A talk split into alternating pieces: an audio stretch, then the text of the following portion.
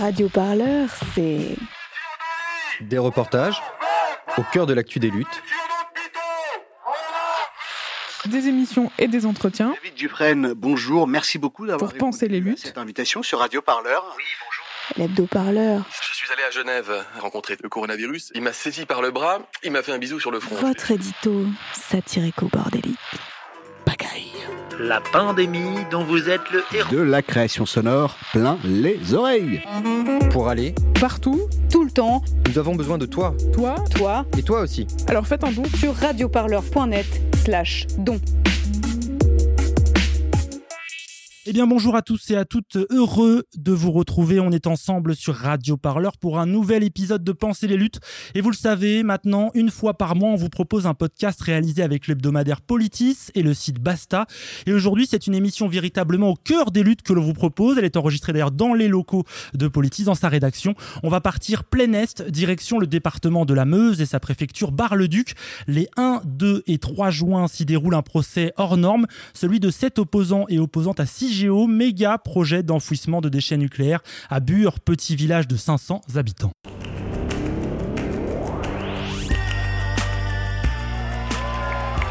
Enfin, quelque chose se passe Pensez les luttes. Pensez les luttes, Quelque chose, mais quoi? Votre podcast hebdomadaire sur Radio Parleur. Il faut arrêter de parler en notre nom. Parce qu'on est assez grand pour parler, on est assez grand pour prendre la parole. On en a ras-le-bol d'entendre des phrases de merde. Une émission pour penser ensemble les mouvements sociaux. Peu importe ta couleur, peu importe ton appartenance sexuelle, peu importe qui tu es, peu importe ce que tu manges, ce combat t'appartient.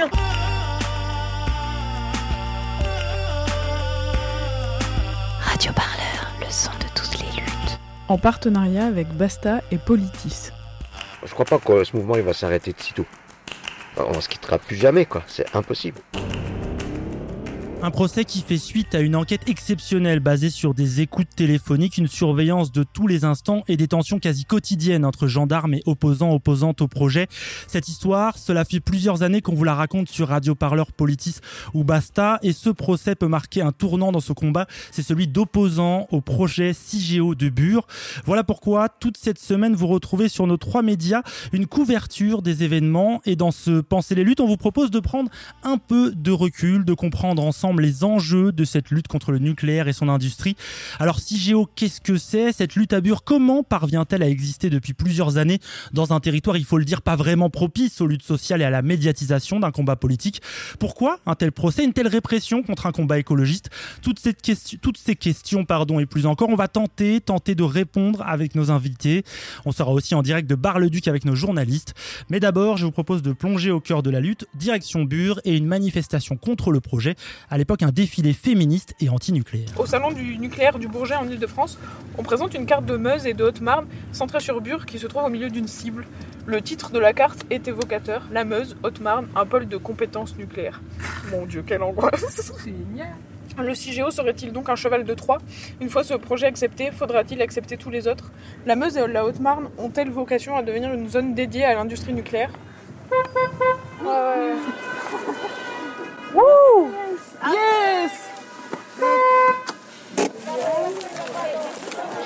Train d'avancer, on vient de partir.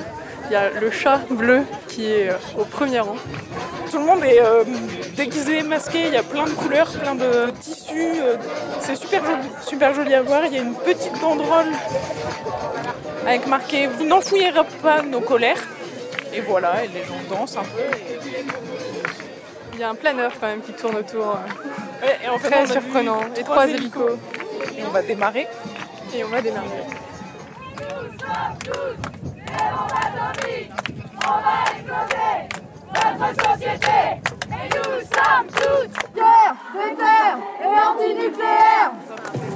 Bonjour.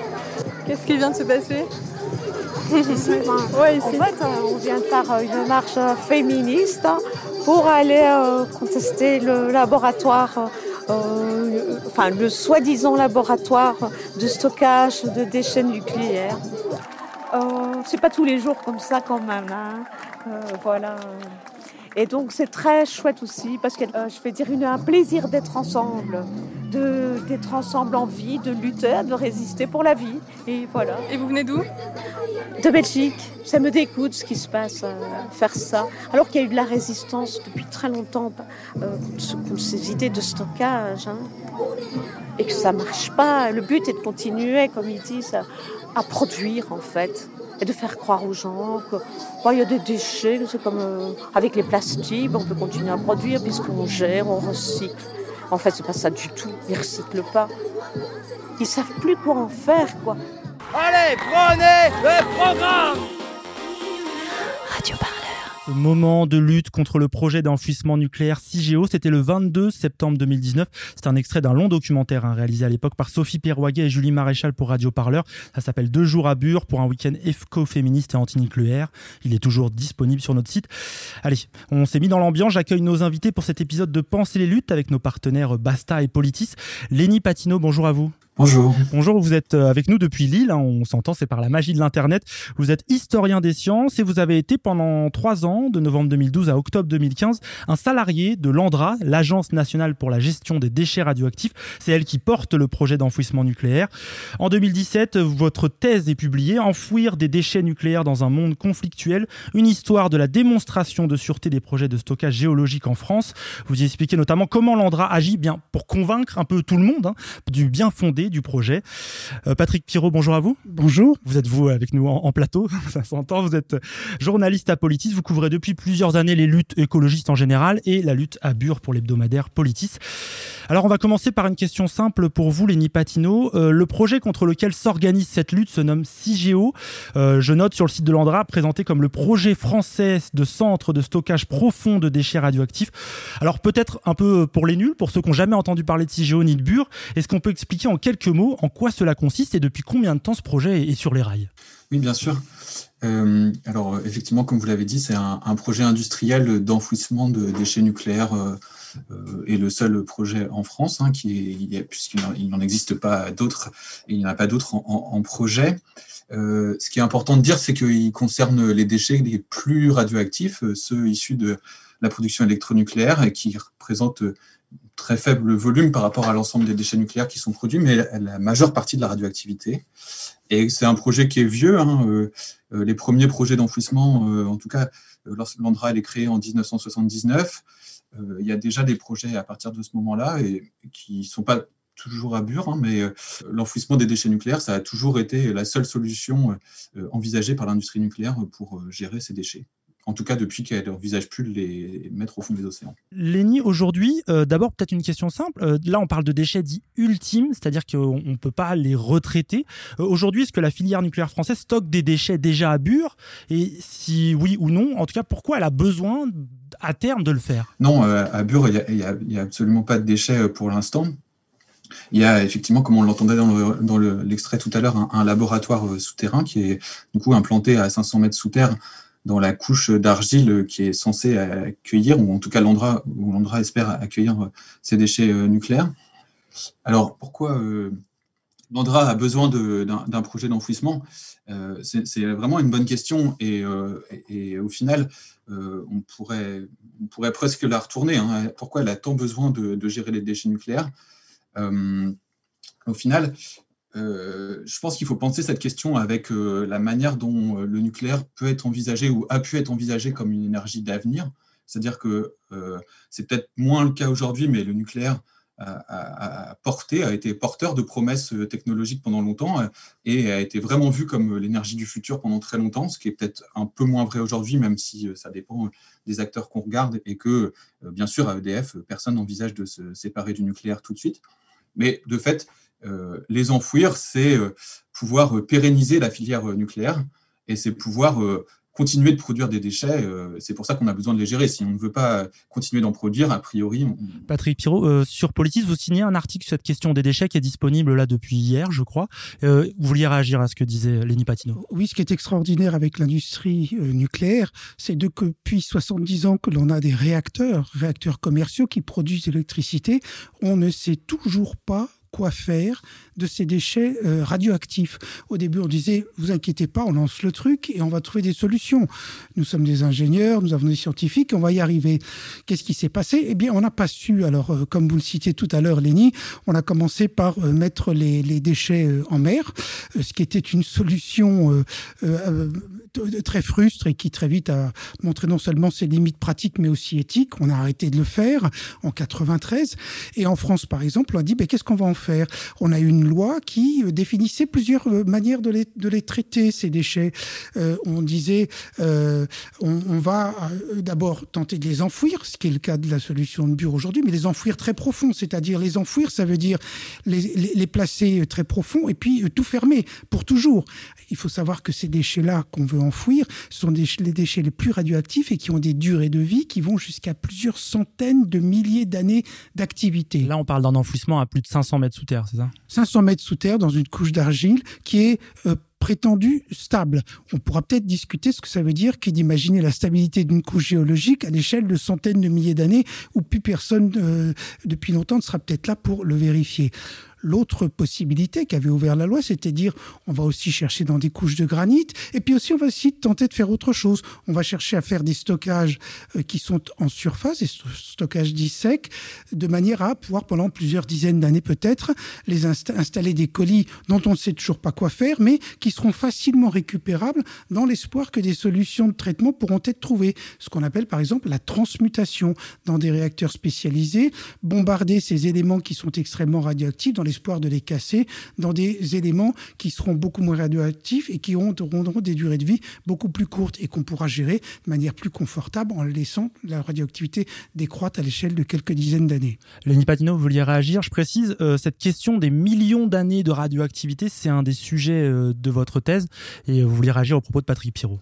Non, je voulais, juste euh, redire un petit mot sur le fait que immerger des déchets nucléaires, c'est pas complètement fini, et notamment on l'a bien vu euh, euh après les annonces japonaises sur les, centaines de mètres cubes d'eau de, de, Fukushima, où là, il y a eu des mobilisations ces derniers temps, notamment en Corée, contre déversement de, de, toute cette eau euh, radioactive, alors beaucoup moins radioactive que les déchets dont on parle à CIGEO, mais quand même c'est de l'eau radioactive et, et dont en fait l'océan est toujours considéré largement comme un dépotoir. Hein, même. Euh... Je rappelle, l'État japonais a annoncé il y a quelques semaines qu'il souhaitait rejeter dans la mer euh, certaines des eaux contaminées euh, de l'accident de Fukushima pour continuer sur euh, ce sujet, euh, peut-être venir aussi au lieu où se passe euh, ce, projet d'enfouissement, la Meuse. Patrick Pirot, vous êtes rendu plusieurs fois sur place pour couvrir cette lutte. Est-ce qu'on peut donner un peu le contexte, raconter un peu ce que c'est ce territoire et le fait qu'il n'a pas été choisi au hasard pour accueillir ce projet? Non, j'irais même qu'il a a été choisi par, défaut, c'est-à-dire au moment où, on réfléchissait à l'application de la loi, qui s'appelle la loi Bataille en 91, on a cherché euh, autour des pistes que j'évoquais tout à l'heure, et puis on s'est aperçu que eh ben, les populations n'étaient pas du tout d'accord. Ça a râlé, notamment sur les sites granitiques. On a abandonné parce qu'on n'avait pas de solution viable d'un point de vue euh, d'un point de vue social. Alors, qu'est-ce qu'on a fait? Petit à petit, on a éliminé un certain nombre de sites, et qu'est-ce qu'il est resté? Eh bien, euh, la Meuse et la Haute Marne, qui sont des territoires qui sont euh, dépeuplés. La Meuse, c'est 7 habitants au kilomètre carré. Ce sont des territoires qui ont euh, plus ou moins toujours été sacrifiés hein, pendant la guerre. C'était le lieu de la guerre de 14-18, etc. C'est des territoires qui ont toujours subi euh, les aléas de l'histoire. Voilà, et qui par ailleurs euh, connaissent un, une forme de dépeuplement, de déprise. Hein. Euh, L'agriculture là-bas est devenue intensive, avec des parcelles qui ont été regroupées. Il n'y a plus de bocage, donc il y a une, vie agricole euh, relativement, enfin, euh, une agriculture intensive, mais avec très peu de personnes. Et donc à cet endroit-là, euh, l'endroit où était choisi la couche d'argile, le Bure, c'est il y a quatre villages qui regroupent 500 habitants seulement face à l'Andra, qui est une, euh, une puissance qui est capable de distribuer euh, des dizaines de millions d'euros pour euh, monter ses projets, pour arriver à ses freins. Il y a eu d'ailleurs des accords qui ont été passés avec les municipalités et avec les départements. Les départements de la Meuse et d'Autmar reçoivent chaque année 30 millions d'euros pour en échange de l'occupation du terrain. On va évoquer cette action de l'Andra euh, localement sur le territoire. Lenny Patino, ce choix de la Meuse, c'est donc c'est un choix scientifique, mais c'est aussi un territoire qui paraissait le plus capable d'accueillir ce projet. C'est aussi parce que les élus locaux étaient, assez favorables, notamment parce qu'il y avait tout ce pognon qui arrivait euh, avec ce, laboratoire et qui était quand même un moteur. Peut-être le point qui est aussi important, c'est que euh, on parle de laboratoire depuis le début et, c'est un point qui est, central. C'est-à-dire que euh, en 91, il y a justement cette loi, la loi Bataille qu'on évoquait à, l'instant. Et cette loi, c'est une loi sur la recherche. Et ce qui est intéressant, c'est que ce qui est promis aux élus à ce moment-là, c'est euh, vraiment d'implanter un laboratoire et c'est d'implanter une installation de recherche euh, où on laisse euh, planer le doute de manière assez euh, volontaire sur le fait qu'il y aura peut-être ou non un, stockage géologique à cet endroit-là, mais, mais en tout cas, on, entretient le doute de manière assez large, que ce soit l'ANDRA, les préfectures, les ministères, pendant toute la période qui va de, entre les deux lois, là, de 91 et de 2006, il y a ce doute qui est entretenu. Du coup, bien sûr, il y a ça. Juste peut-être un, mot aussi sur le fait que le, débat entre, entre l'argile et, le granit, il est aussi un débat, euh, un débat scientifique et un débat épistémologique. Sur, c'est-à-dire que je pense que ça ne sert à rien de, de, caricaturer Landra en, pensant qu'il travaille comme des cochons ou je sais pas, des choses comme ça. Je pense qu'on a plutôt intérêt à penser Landra comme quelque chose, comme euh, des gens qui font bien leur travail. Et c'est pour ça que les, les déchets nucléaires sont un problème. C'est pas parce que Landra sont des gens incompétents c'est parce que euh, la question des déchets nucléaires, elle pose une question qui est difficile, qui à mon avis dépasse euh, largement euh, la possibilité d'apporter une preuve de quoi que ce soit. Pour être très précis, Lenny Patino, cette histoire de granit et d'argile, c'est la couche dans laquelle on creuse. L'argile contient mieux les déchets nucléaires, je ne sais pas comment le dire, les radioactivités Oui ou non, c'est compliqué. Hein. Vous savez, les, projets les plus avancés en Suède et en Finlande aujourd'hui sont prévus dans du granit et les, les Suédois et les Finlandais ont l'air de s'en accommoder euh, et, je pense qu'il faut le penser, en fait, ce que vous évoquiez tout à l'heure sur cette question des, échelles de temps, c'est-à-dire que l'échelle de temps de la décroissance euh, radiologique des déchets qui sont prévus à être enfouis, elle, nous pose une question euh, qui est, difficile, hein. c'est vraiment toute la spécificité des déchets nucléaires. Et de fait, à ces échelles de temps qui sont l'ordre de la centaine de milliers d'années ou du million d'années, dire quelle est la solution la meilleure, la, plus adaptée pour gérer ces déchets, c'est vraiment quelque chose auquel euh, qui est un débat compliqué et auquel je, me garderais bien d'avoir un, avis. Alors, on, va partir à Bar-le-Duc dans quelques instants. D'abord, j'avais une dernière euh, question, Patrick Pirot. Je voulais terminer cette partie en évoquant bah, la lutte elle-même. On parle du projet CIGEO depuis tout à l'heure pour préciser. Cette lutte contre Bure, est-ce qu'on peut rappeler comment elle a apparu et un peu d'où elle est partie? Et apparemment, les élus étaient plutôt pour, mais je sais qu'il y avait aussi des élus opposés. Qui l'a porté au départ? C'est une lutte euh, difficile euh, et méritoire parce qu'elle intervient, comme on, l'a dit, dans un territoire qui est très peu peuplé. Et si on fait par exemple avec une lutte qui a été beaucoup plus, la comparaison avec une lutte qui a été beaucoup plus popularisée, qui est celle de Notre-Dame-des-Landes, la ZAD de Notre-Dame-des-Landes, euh, à côté de Bure, il n'y a pas de grande ville, comme il y a Nantes à côté de Notre-Dame-des-Landes. Il n'y a pas une tradition de syndicats paysans comme il y a pu avoir en Loire-Atlantique. et il n'y a pas eu cette, cette collusion entre entre des, entre, entre, des paysans, entre des activistes locaux, militants, euh, écologistes, euh, politiques même également, et puis aussi euh, des, ce qu'on appelle les, les ADIS, c'est-à-dire de gens qui sont venus s'installer, occuper le terrain. Alors, le seul point de comparaison, c'est ça, c'est qu'il y a eu des gens qui sont venus s'installer sur le terrain, qui ont eu une aide des associations, qui ont pu acheter une maison qui a été une sorte de, de, quartier général. Hein. Pas qu'une d'ailleurs, hein. ils ont acheté des maisons dans plusieurs villages autour pour être présents. Voilà, cette stratégie d'occupation du terrain qu'on a vu, dont on a vu combien elle était fondamentale pour la, la, la, la bataille à Notre-Dame-des-Landes, elle s'est mise en place à cet endroit-là, mais avec des moyens et une visibilité qui étaient beaucoup plus faibles. Donc il y a eu une, une, une vraiment quelque chose de très méritoire parmi ces, ces, premiers occupants qui se sont installés, qui ensuite ont occupé un bois. Le bois Le Jus, qui devait être un des lieux où on allait construire euh, les aérations du, et sur lequel l'Andra avait besoin euh, du terrain pour pouvoir construire des équipements qui sont liés à ce laboratoire d'enfouissement.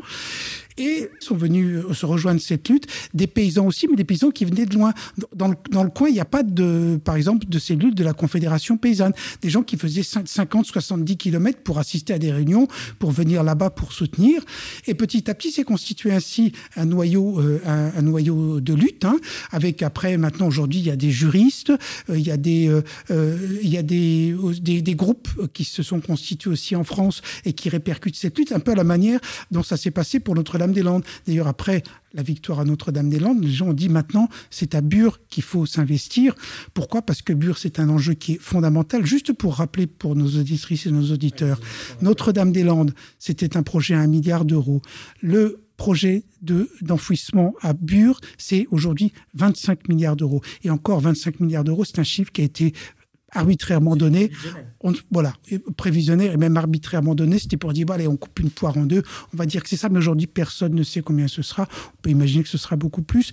C'est un enjeu qui est absolument fondamental, c'est ce que les, les, les, gens qui luttent à Bure ont essayé de mettre en évidence en disant ici il y a quelque chose de fondamental qui se passe parce que ça concerne aussi euh, l'avenir de la filière nucléaire, comme vous le citiez tout à l'heure, euh, Léni. Allez, avant de passer à la suite, je précise, hein, la maison que vous évoquez, c'est la maison de la résistance qui centralise, c'est un grand mot, mais en tout cas euh, permet de coordonner cette lutte. Euh, elle est installée euh, à Bure.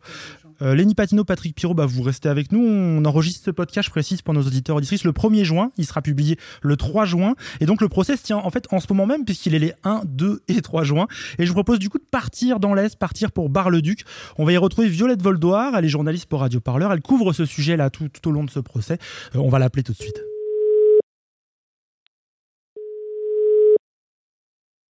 Bonjour. Bonjour Violette, ça va? Ça va bien, ça va bien. Il fait très chaud à Bar-le-Duc. Alors Violette, tu suis euh, ce procès pour Radio Parleur. Euh, rapidement, est-ce que tu peux nous raconter? Bar-le-Duc, c'est une petite commune, hein, c'est moins de 20 000 habitants, même si c'est la préfecture euh, de la Meuse. Et là, elle vit une mobilisation exceptionnelle pour la ville. Est-ce que tu peux nous raconter l'ambiance autour du tribunal, l'ambiance sur place? Oui, bah, il faut dire que euh, ici, euh, le tribunal de Bar-le-Duc est plutôt habitué des procès de militantes et de militants et un petit peu moins euh, des défilés à paillettes dans les rues, puisque depuis le début du mouvement contre le projet de poubelle nucléaire à Bure, eh bien, c'est ici, à Bar-le-Duc, que sont jugés la plupart des procès en correctionnel pour des faits. Alors, ça va être des faits assez, assez, disons, qui semblent d'une gravité assez faible. Ça va être des phares cassés, ça va être euh, des délits routiers, euh, des contrôles d'identité qui se terminent au tribunal, etc. Donc ici, on va dire que les militants et militantes de Bure ont l'habitude euh, de venir. Mais c'est vrai qu'aujourd'hui, ils elles sont venus un peu en nombre, il y a près de 800 personnes qui sont venues euh, aujourd'hui. Donc, euh, je me suis un petit peu éloignée hein, parce que ça fait beaucoup de bruit. Donc, euh, moi, je suis actuellement dans la ville basse où il y a un petit peu moins d'ambiance, mais quand même, puisque les terrasses sont rouvertes. Mais tout à l'heure, c'était quand même assez fou puisque les paillettes, c'était les paillettes étaient de sortie. On pourrait dire que c'est un peu paillettes partout, juste nulle part, presque. Il y a un code couleur violet aussi, donc c'est vraiment assez incroyable de voir toutes ces personnes défiler euh, joyeusement, festivement, euh, avec euh, des chorales, de la musique, des sortes de baudruches. Il y avait une baudruche énorme, un, un gros ballon en forme de, en forme d'obus, avec écrit abolition du nucléaire. Enfin voilà, c'est, il y a un peu une ambiance de de festival euh, et une référence dans toutes ces paillettes au glitter block. C'est un peu une version du, du pink block, c'est-à-dire des militants et militantes qui se mobilisent euh, dans l'esprit du Black Bloc, mais, mais avec des paillettes. Voilà, c'est un peu l'idée de cette ambiance ici à Bar-le-Duc. Violette, une impression aussi, c'est qu'on retrouve un peu une tactique, on va dire assez classique de ces procès qui impliquent des militants, c'est de retourner la perspective et de faire le procès du procès. Oui, la vie dehors, euh, dehors le tribunal, c'est un reflet, c'est un double festif et joyeux de l'audience un petit peu austère, il faut quand même bien l'admettre, euh, qui se déroule entre les quatre murs du tribunal, fort joli par ailleurs, de Bar-le-Duc. Alors les militantes et militants, on leur fait un procès, et bien qu'à cela tienne, ils répliquent en jouant devant le procès, un procès factice, devant les portes du tribunal. Donc c'est tenu une sorte de, pièce de théâtre, pourrait-on dire, en forme de faux procès de CIGEO, ce fameux projet d'enfouissement de déchets nucléaires à Bure, dans la Meuse. Et puis, euh, pareil, la justice accuse les prévenus euh, d'avoir organisé et participé euh, à une manifestation euh, illégale en août 2017. C'est pour ça qu'on est là aujourd'hui, hein, puisqu'ils sont et elles sont jugées pour ces faits. Ça, Vanina vous en parlera un petit peu plus tard. Mais euh, du coup, puisque on les accuse d'avoir participé et organisé une manif illégale, eh bien, cet après-midi, les prévenus ont séché l'audience avec leurs avocats et ont euh, manifesté dans les rues de Bar-le-Duc. Euh, D'ailleurs, l'audience a été interrompue un peu plus tôt puisque le président du tribunal, ne trouvant pas de prévenus à qui poser des questions, a dit "Eh bien, eh bien voilà, à demain. et donc tout le monde, tout le monde est rentré plus tôt. Non, ici, tout le monde est quand même très heureux de se retrouver. Et hum, il faut dire que hum, les prévenus ont tellement soupé hein, des contrôles judiciaires, euh, des interdictions de séjour sur les territoires de la Meuse, des contrôles des écoutes des perquisitions et même d'un séjour en prison hein, pour l'une d'entre elles. Euh, dans la manif, euh, d'ailleurs, l'un de, des amis de, de, ces prévenus me racontait qu'il et elle avaient déjà été suffisamment punis avant même d'avoir été déclaré coupable de quoi que ce soit. Donc, en fait, ce procès est politique. Donc, la réponse de la mobilisation, elle est forcément symbolique et politique et elle s'exprime par la solidarité et la solidarité qui reprend vie, en fait, d'une certaine manière, hein, puisque 2017, donc l'année de, cette fameuse manif qui, qui déclencha le courroux de, de, la justice et du parquet, en fait, surtout, ça a été une année hyper intense, en fait, dans la vie de la mobilisation de Bure. Et donc, en fait, entre 2017 et aujourd'hui, eh ben, la mobilisation s'était un peu éteinte. Donc là, il y a comme une sorte de renouveau, de renaissance, euh, de second souffle, hein, puisque vraiment, c'est ce harcèlement euh, policier, il avait vraiment coupé le souffle au mouvement. Donc aujourd'hui, les 900 personnes, certaines ont fait le déplacement parfois de l'autre bout de la France hein, pour venir aujourd'hui.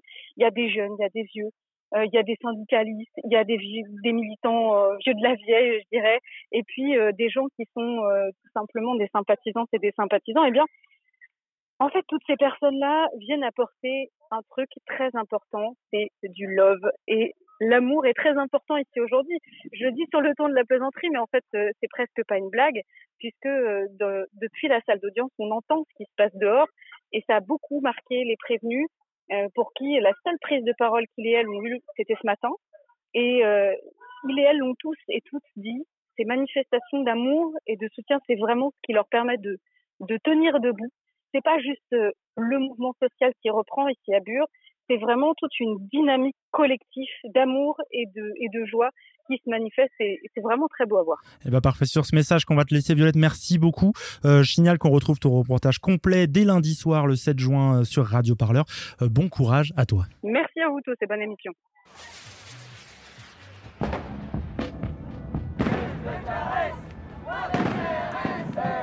Pensez des luttes avec Radio Parleur. Et on fait quoi aujourd'hui là? On joue au chat et à la souris avec la police ou on s'organise? Et Violette évoquait hein, Vanina Delmas de Politis, on la retrouve hein, d'ici euh, quelques minutes. Euh, on va d'abord euh, reprendre un peu la discussion avec nos invités, attaquer la deuxième partie de cette émission. On vient d'entendre un peu l'ambiance à Bar-le-Duc, tout cet amour dont nous parlait Violette. mais d'abord, avant de retrouver Vanina Delmas, qui elle nous parlera plutôt du tribunal, du procès, de l'audience, je voudrais prendre le temps de raconter cette lutte à nos auditeurs et auditrices, comprendre aussi comment l'Andra, sur le terrain, agit pour promouvoir, faire accepter, faire vivre ce projet d'enfouissement. Patrick Pirot, on va revenir vers vous on a commencé à en parler tout à l'heure, vous en avez parlé. Cette lutte, euh, elle s'est organisée autour de cette maison de la résistance à Bure, mais aussi ces actions d'occupation du Bois-le-Jeu en 2018 avec euh, des cabanes. Euh, comment elle vit, et Violette en parlait, comment elle a réussi à survivre depuis 2017 où les choses ont été plus compliquées depuis? On peut peut-être revenir d'abord sur la, donc, la, manière dont l'Andra a, procédé. Hein, pour L'Andra a une, une stratégie territoriale pour, pour, pour, euh, pour s'implanter. Donc, pour pouvoir euh, mener à bien euh, ce projet d'enfouissement, il faut occuper du terrain, il faut posséder du terrain pour pouvoir faire creuser, faire des. Il y a, il y a, il y a, il y a, il y a 270 km de galeries qui sont. Un projet qui a une emprise très forte. Qui a une vraie emprise, une vraie emprise foncière, mais l'emprise foncière, elle, elle, est au total, elle n'est pas énorme, c'est à peu près 300 hectares. Simplement, donc, pour avoir les mains libres, Landra a acheté du terrain, a acheté beaucoup de terrain, euh, ça a été jusqu'à euh, peut-être, euh, je crois, 2000 hectares de terrain, donc beaucoup plus que ce qu'il y avait théoriquement besoin, et avec des emprises qui s'étalaient jusqu'à près de 80 km du site même du laboratoire prévu. Donc on a vu s'installer donc cette stratégie qui permettait donc de faire partir les agriculteurs, alors qui est évidemment indemnisé. Certains même ont pu, avec des baux précaires, pu continuer à cultiver sur ces terres-là en attendant que euh, les bulldozers arrivent, etc., etc. Mais bon, dans la logique, c'était ça. Et mais il y a quand même eu des paysans qui ont refusé. Eux, ils ont fait partie euh, donc de, de, la lutte. Hein. Mais euh, il y a eu cette stratégie-là. Et cette stratégie-là, il faut la comprendre aussi. Dans le sens de ce que l'on disait tout à l'heure, certains interlocuteurs, à savoir que il y a eu la volonté, puisqu'on commencer à implanter euh, l'Andra et ce laboratoire à cet endroit-là, pourquoi pas aller plus loin?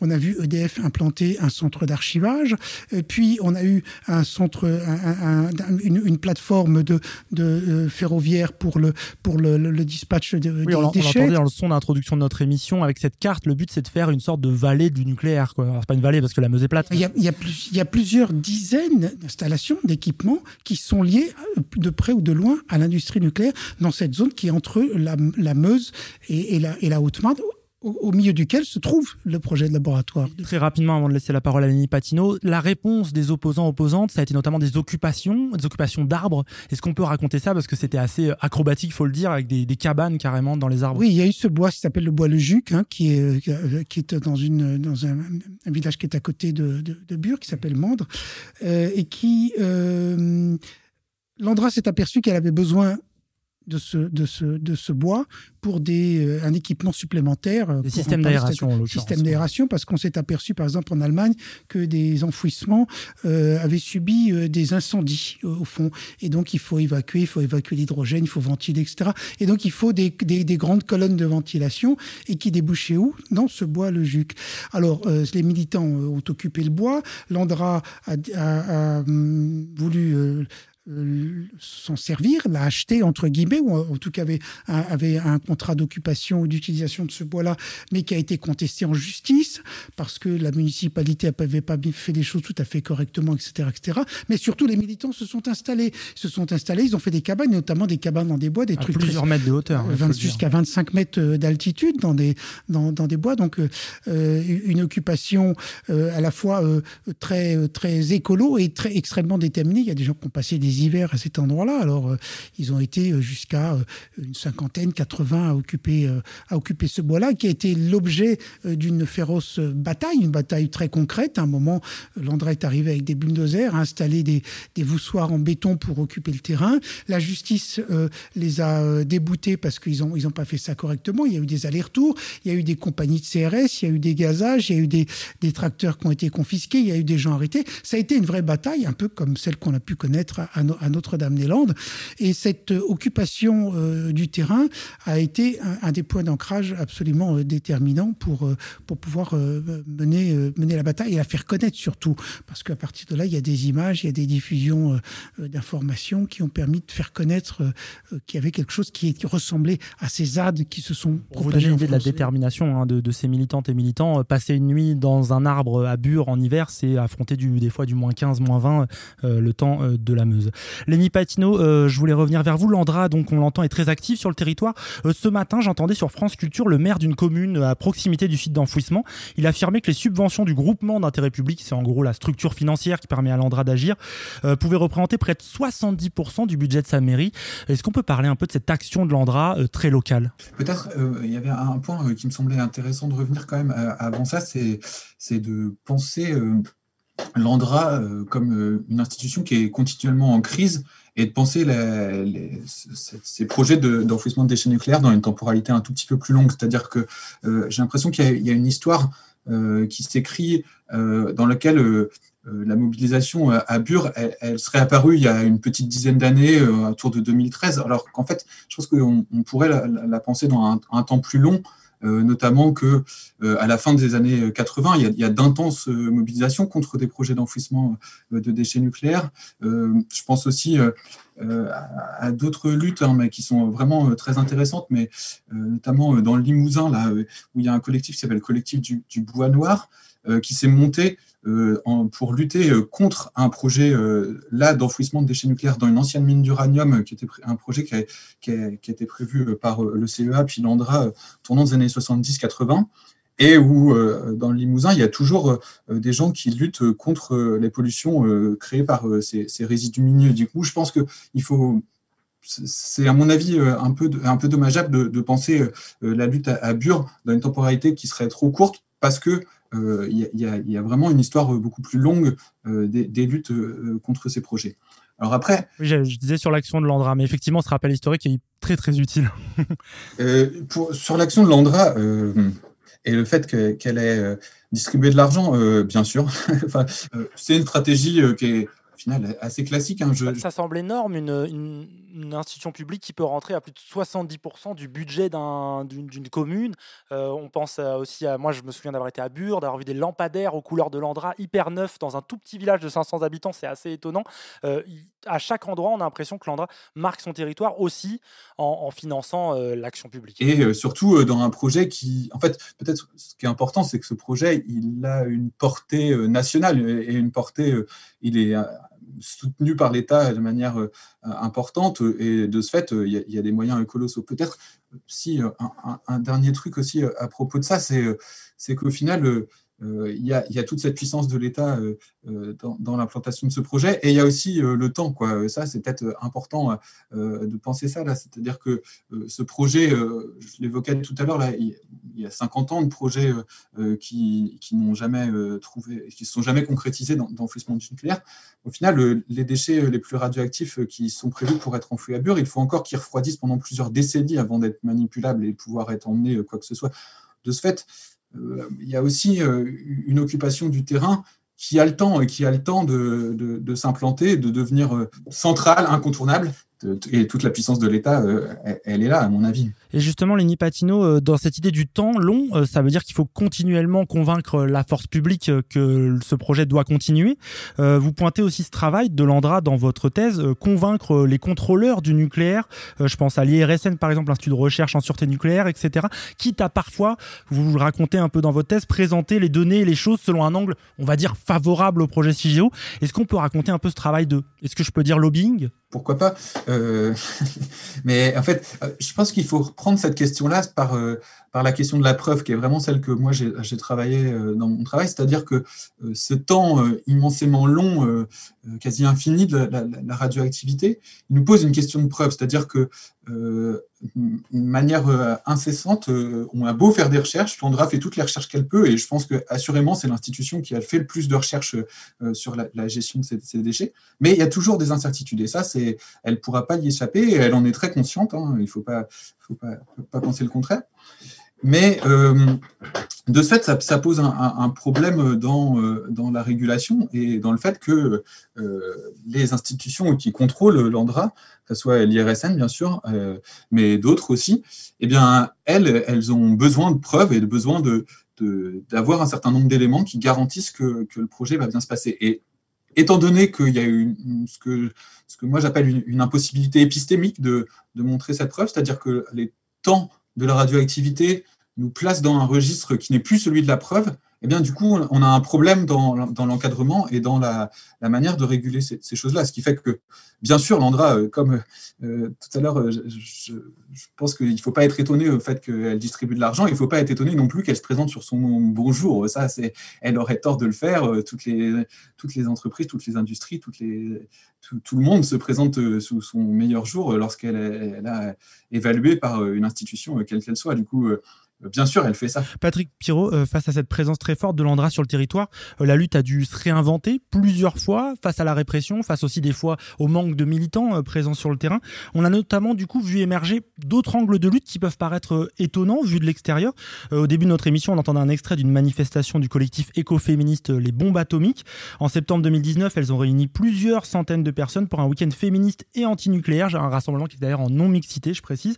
Est-ce qu'on peut expliquer cette émergence d'autres angles de discussion et finalement d'autres angles politiques de réflexion dans, cette lutte L'émergence de ce qu'on appelle l'écoféminisme, c'est une des euh, modalités euh, de lutte, même pas juste modalité, une conceptualisation des luttes face aux crises qui euh, assaillent l'ensemble de la planète aujourd'hui, qui est une des plus, de loin les plus intéressantes de l'époque. Qu'est-ce que ça dit?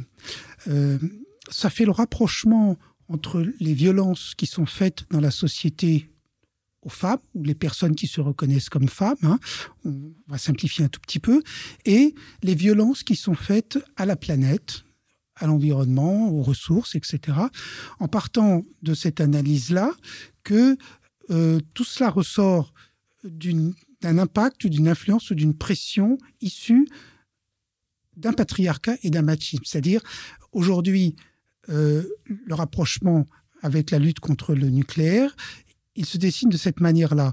On a imposé une technologie mortifère qui a été prise en France entre une dizaine de personnes, que des mecs d'ailleurs, on a les années 70 pour décider d'un programme de construction de réacteurs nucléaires qui aujourd'hui produisent 75% de l'électricité en France, ce qui est un cas unique au monde. Bien. Pour les déchets, on a eu les mêmes ingénieurs qui ont dit, vous verrez, on saura faire. Bien. Et on a de cette manière-là une forme de mécanisme qui procède d'un point de vue historique des mêmes euh, lignes de force, c'est-à-dire on a une société qui est dominée par des, par des mâles, par une vision patriarcale, pilotée par des mâles, et qui ont imposé des solutions technologiques qui sont des solutions mortifères pour l'environnement, etc. Donc les luttes écoféminismes font cette, ce rapprochement-là aujourd'hui.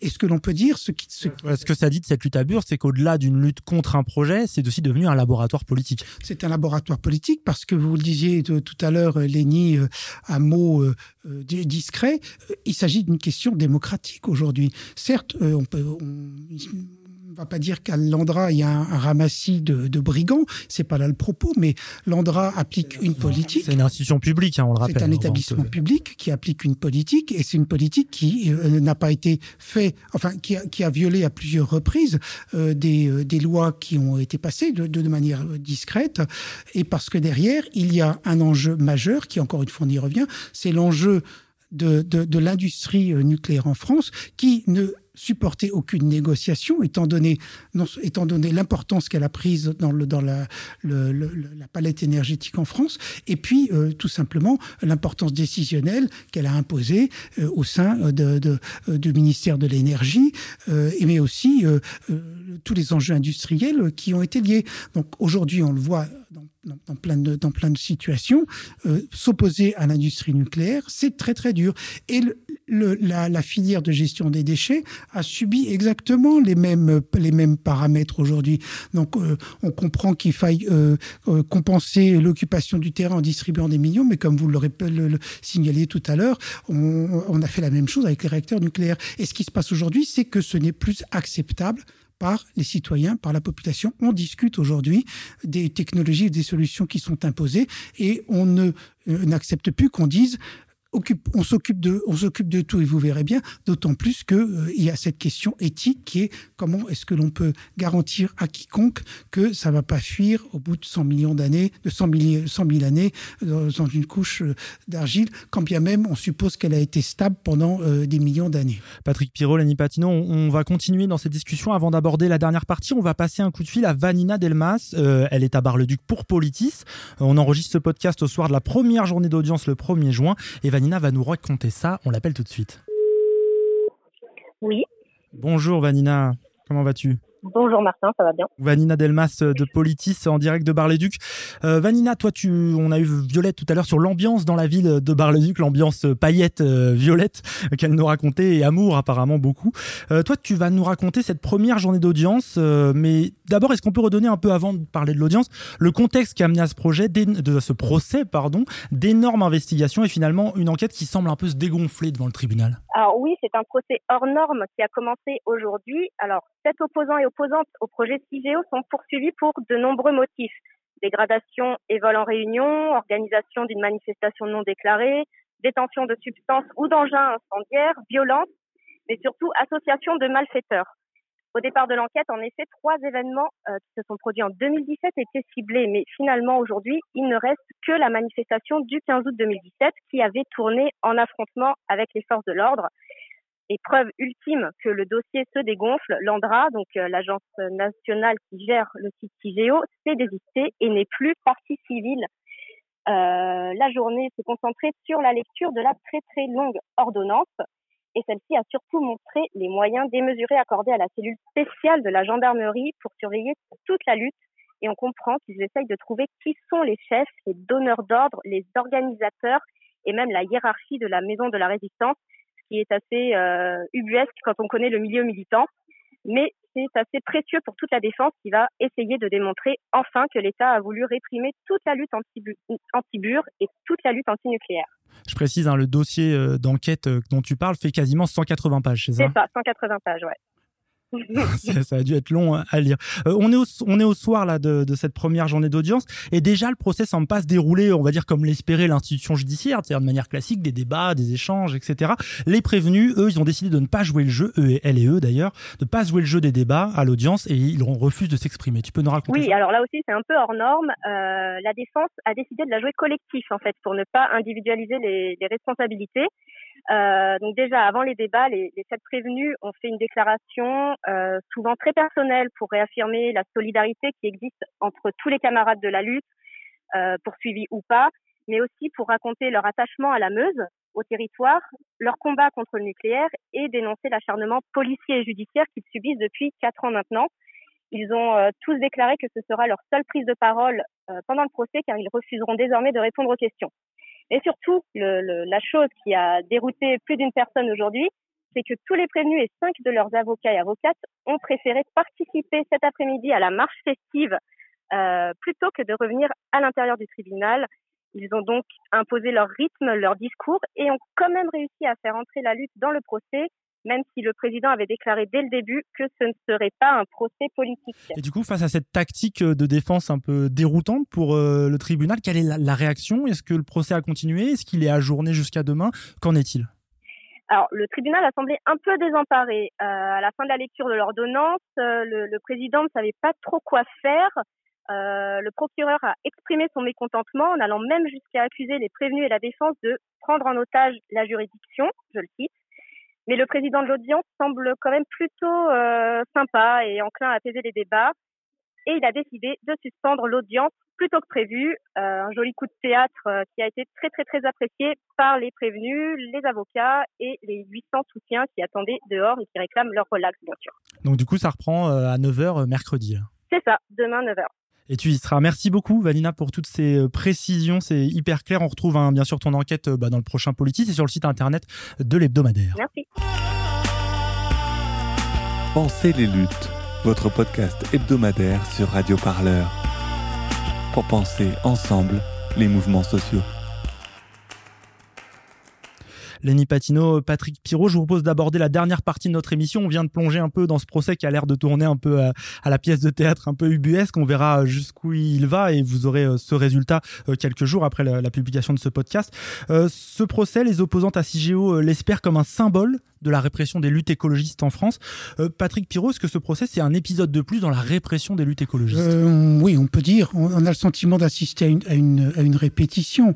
Euh, une répétition aussi par la, la manière dont se tient cet épisode judiciaire. en entendant Vanina parler tout à l'heure, j'avais en tête le, le, procès qui avait été intenté à un militant du mouvement Alternatiba dans la ville de Dax. John Palais, en l'occurrence. John Palais, voilà, et où là aussi, euh, on avait pensé que euh, ça allait être assez simple de, de, de pouvoir euh, euh, déporter tout cela dans un tribunal de province et que ça allait pouvoir se passer normalement, qu'on allait pouvoir punir finalement.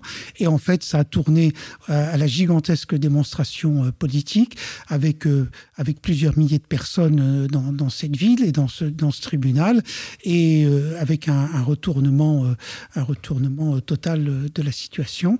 Et là aussi, comme tel que ça, ça s'est passé aujourd'hui, Landra retire se retire, retire sa plainte. C'est quand même extrêmement spectaculaire.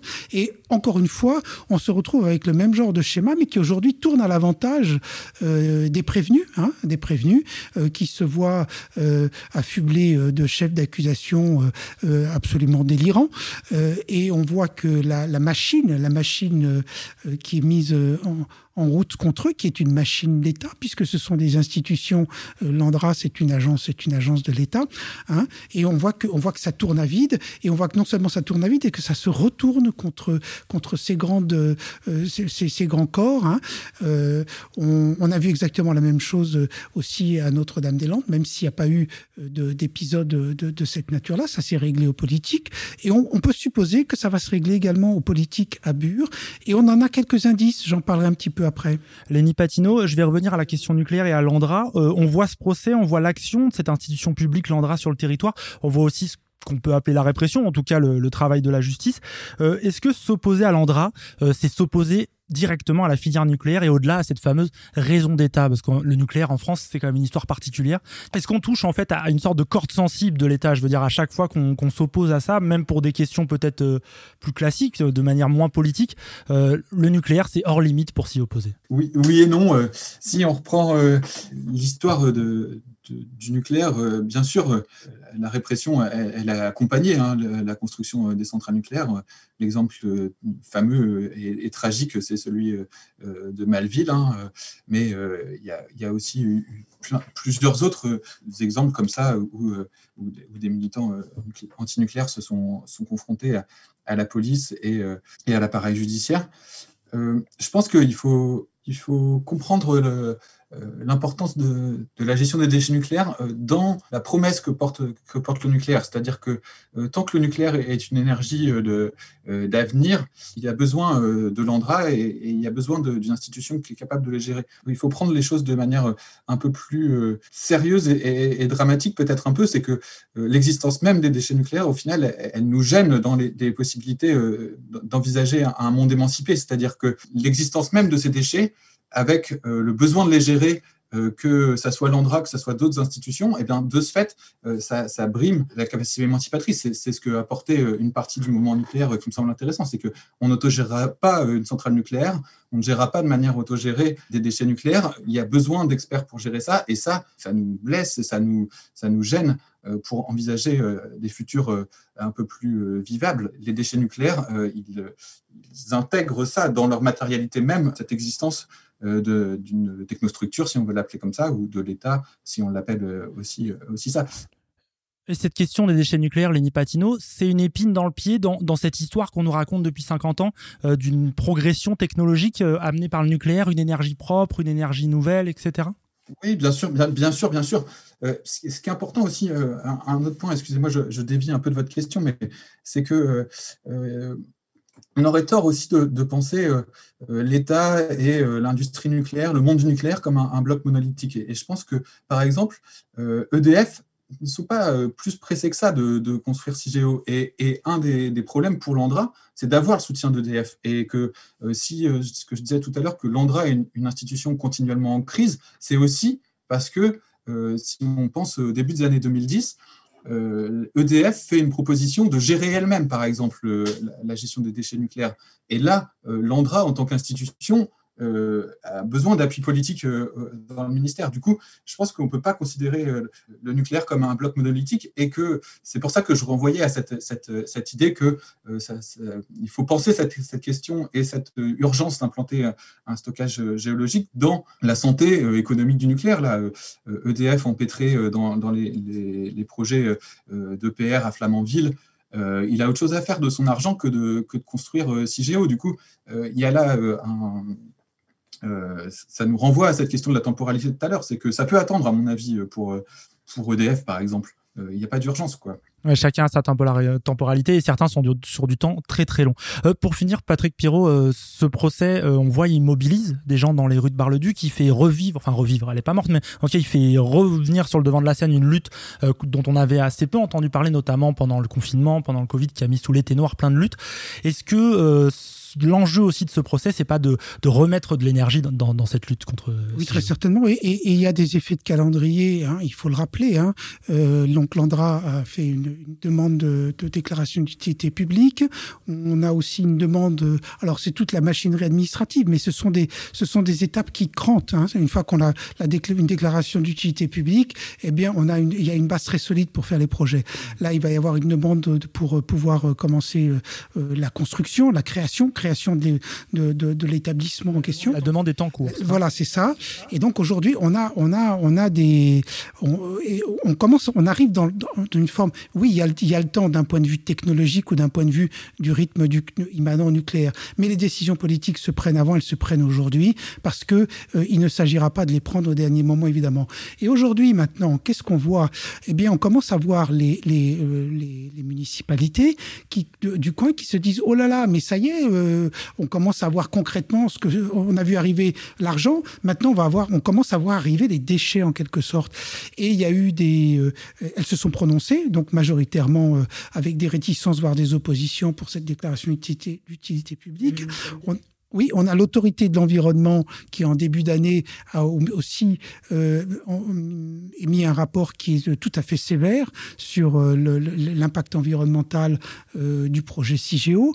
On a également l'ancienne ministre, donc Elisabeth Borne, qui était ministre de l'écologie à l'époque, avec l'autorité de sûreté nucléaire, qui est le grand gendarme de la sûreté nucléaire en France, qui se sont prononcés fin d'année dernière en disant Attention, euh, il, ne faut pas oublier qu'il y avait d'autres solutions qui étaient euh, qu'il était possible d'examiner. Donc celle que je rappelle notamment, celle de l'entreposage de manière réversible euh, des colis de déchets pour pouvoir les traiter d'une meilleure manière peut-être que de les enfouir pour toujours à 500 mètres sous terre. Hein.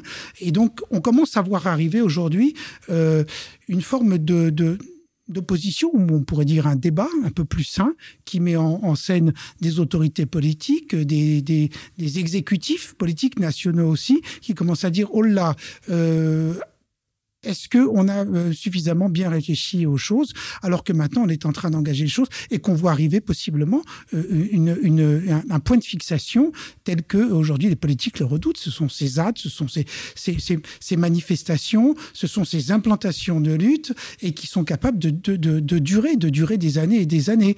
Donc euh, de ce point de vue-là, on arrive peut-être aujourd'hui dans une nouvelle phase qui est instructive parce que ce n'est plus seulement l'Andra avec son, son, son projet technologique qui est, qui est, qui est en scène, mais euh, quelque chose de beaucoup plus euh, euh, multiforme avec des acteurs, notamment des acteurs politiques. Cette question-là se résoudra de manière politique quand on aura aussi décidé quel sera l'avenir du, nucléaire en France. Et eh ben, on va terminer là-dessus. Merci beaucoup à nos deux invités d'avoir été présents pour se penser les luttes en partenariat avec Basta et Politis. Je rappelle un peu vos titres. Lémi Patino, vous étiez avec nous depuis Lille. Vous êtes historien des sciences. Vous avez été pendant trois ans, de novembre 2012 à 2015, salarié de l'ANDRA, donc cette agence nationale pour la gestion des déchets radioactifs qui porte le projet d'enfouissement CIGEO.